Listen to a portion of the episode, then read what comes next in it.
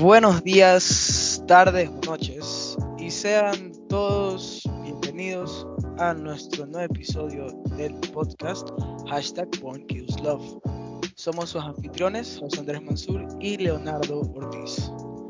En este nuevo episodio seguiremos desarrollando el tema anteriormente visto en el episodio pasado, los efectos de la pornografía en la mente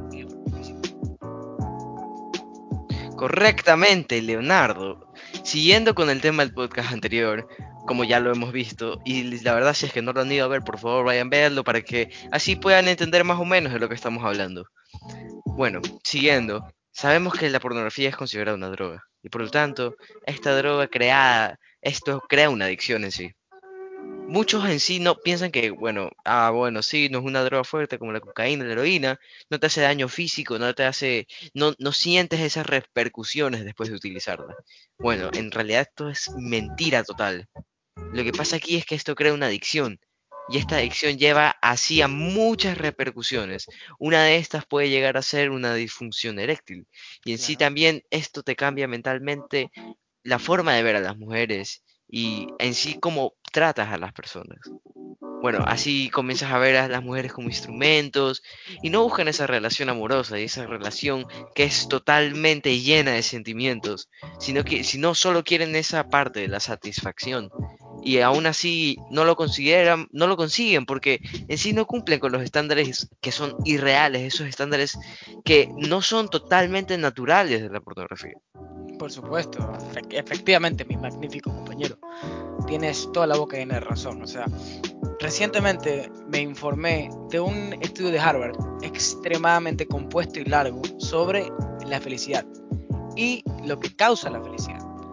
En este experimento eligieron a unos cuantos niños, no me acuerdo el número exacto, pero fueron unos cuantos niños, y los siguieron y los analizaron durante toda su vida para poder encontrar la verdadera razón de la felicidad, la forma en la que ellos encontraron la felicidad. Y mediante este experimento pudieron confirmar algo, que la verdad es algo que ya sabíamos, Las relaciones en sí, amorosas o amistosas, son la verdadera causa de la felicidad humana. Y la problemática principal que te da la pornografía es la eliminación de las relaciones tradicionales de la mente y a lo que agarra ese espacio vacío en la mente dejado por sacar las relaciones, la pornografía te lo llena ese espacio vacío con más y más y más pornografía y más consumo de este. Es un fenómeno en serio verdaderamente triste y me, y me apena, o sea, me sorprende demasiado que la pornografía sea aceptada como algo, entre comillas, normal en la vida de los adolescentes de esta, de, esta era, de esta época. Es, es en serio triste, ¿no? Es en serio triste. Sí, la verdad es que sí. Ver cómo una persona afectada fuertemente por, por la pornografía es capaz de decir, es capaz de decidir solo ver pornografía en vez de tener una relación, o sea, en vez de amar a alguien, en vez de tener amigos, en vez de poder tener una relación con, la, con una familia, con, con lo que sea. O sea, es algo que en serio pasa en muchísimos lugares del mundo y, y me apena esa gente que necesita la ayuda de otra persona con su adicción a, la pornografía, pero simplemente no hay nadie que le ayude a luchar y que le abra los ojos a sus errores que está cometiendo por ver la pornografía. No hay alguien que esté ahí para poder decirle que lo que está haciendo está mal, de que no debe ser aceptado por la sociedad en sí. Es algo en serio súper, o sea, me, explota la mente pensar en eso. La verdad que es... es sí, totalmente correcto. Bueno, siguiendo el tema que, bueno, antes hablamos sobre la adicción, bueno, esta también viene tomada de la mano con un problema súper grave, que se lo ve que va aumentando conforme pasa el tiempo. Y este es que esta adicción de la pornografía tiene repercusiones en tu vida matrimonial también. O sea, se viene el problema del divorcio. O sea, hay demasiados estudios que demuestran en sí que las personas que mientras más pornografía ven, son mucho más propensas a divorciarse y en sí, bueno, a tener una vida más infeliz, que digamos, Claro, ya que como tú demostraste que las relaciones son en realidad la base de la felicidad humana. También así, esto demuestra cómo el cerebro cambia. O sea, tu cerebro como, como una plastilina, o sea, es moldeable, ¿ya? Y tu persona interior también, porque el cerebro es el centro de todo. El cerebro es donde pasan millones de cosas, estas reacciones que hacen que sintamos felicidad, tristeza, todo. Y esto te cambia cómo te refieres a una, cómo, cómo te sientes respecto a una relación. O sea, te, te bloquea todo, te cambia. Literalmente es otra persona. Hay una historia antigua, pero bastante interesante, la verdad. O sea, tomando en cuenta que el cerebro es el centro de todo, eh, esta persona, un señor, sobrevivió a que eh, lamentablemente un accidente, una barra de metal le atravesó el cerebro. Y, Eh, y le sacó pedazos del cerebro también, sea, claro, claro, o sea, dañó. sorprendentemente el, el señor pudo sobrevivir, pero se vieron la repercusión de como una consecuencia que su personalidad cambió totalmente. O sea, literalmente ya no era el mismo de antes. Eh, eh, antes era una persona feliz, una persona amistosa, todo, y ahora malhumorado, no quería hablar con nadie. Simplemente ves cómo eso, si es que hay algo con el cerebro, hay algo con nosotros. O sea, esa falla, si es que hay algún cortocircuito ahí arriba, eso se va a ver en, en nuestra personalidad, eso se va a demostrar en cómo nosotros estamos viviendo el mundo, cómo estamos experimentando todo, la verdad. Claro, por, por supuesto. Y también escuché que ese mismo señor, a lo que le pasó esa barra de metal por el cerebro, también cayó en una adicción, cayó en el alcoholismo. O sea, y eso te da en serio un, un- una forma más profunda de ver la mente y de cómo mientras se, se te daña el cerebro, porque obviamente es un ejemplo un poco radical que te pasa una barra de metal por el cerebro, pero las drogas Claro, claro. te dañan el cerebro, te lo moldean, te lo, te lo cambian, te vuelves otra persona gracias a esto. Y gracias por referirte al tema del, del, del cerebro, ¿no? Porque otro experimento que yo vi este, que también había investigado, aparte del de Harvard, es el experimento de las neuronas reflejo, que fue por casualidad completa.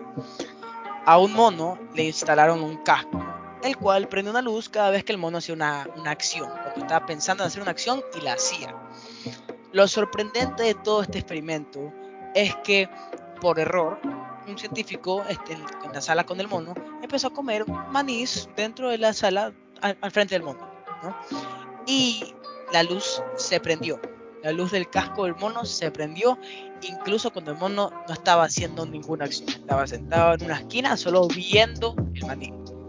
Y esto, o sea, esto nos, nos, da a ver de que el mono estaba imaginando tan vívidamente que estaba comiendo el maní que el cerebro lo dio por verdad, lo dio por hecho que lo estaba haciendo. O sea, dijo que el cerebro dijo, tú estás comiendo el maní.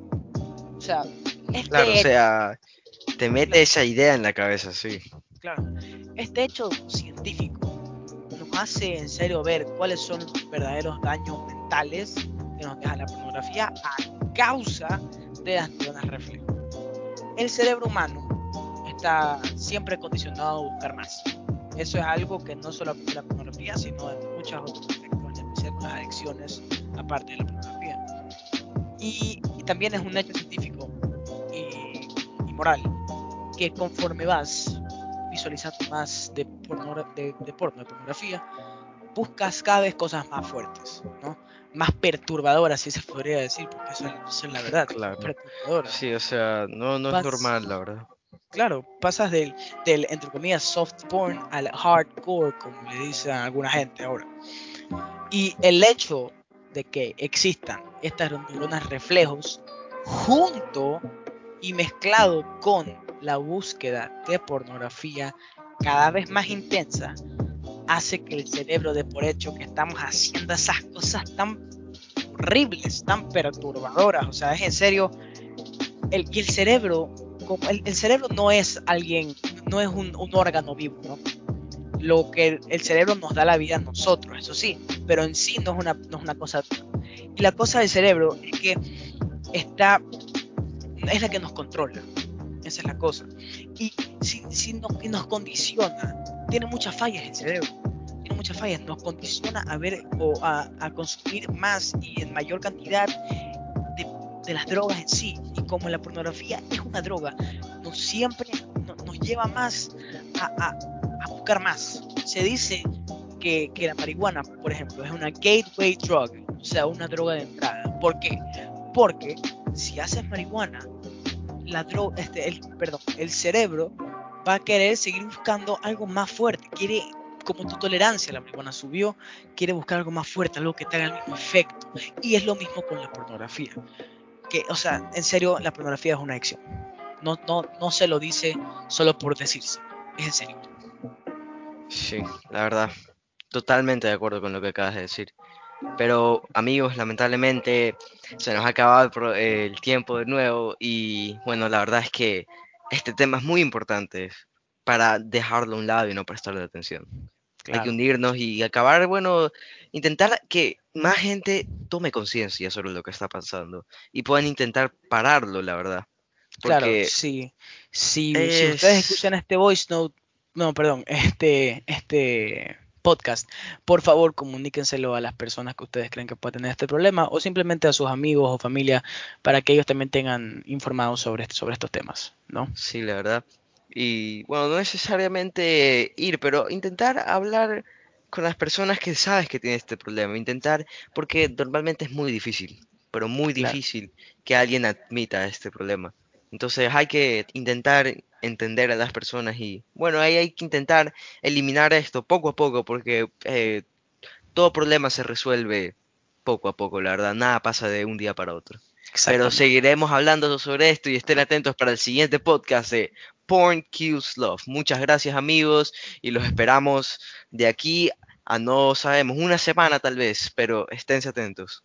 Muchas En gracias. serio, muchísimas gracias por, por escucharnos. Nos vemos en el siguiente episodio.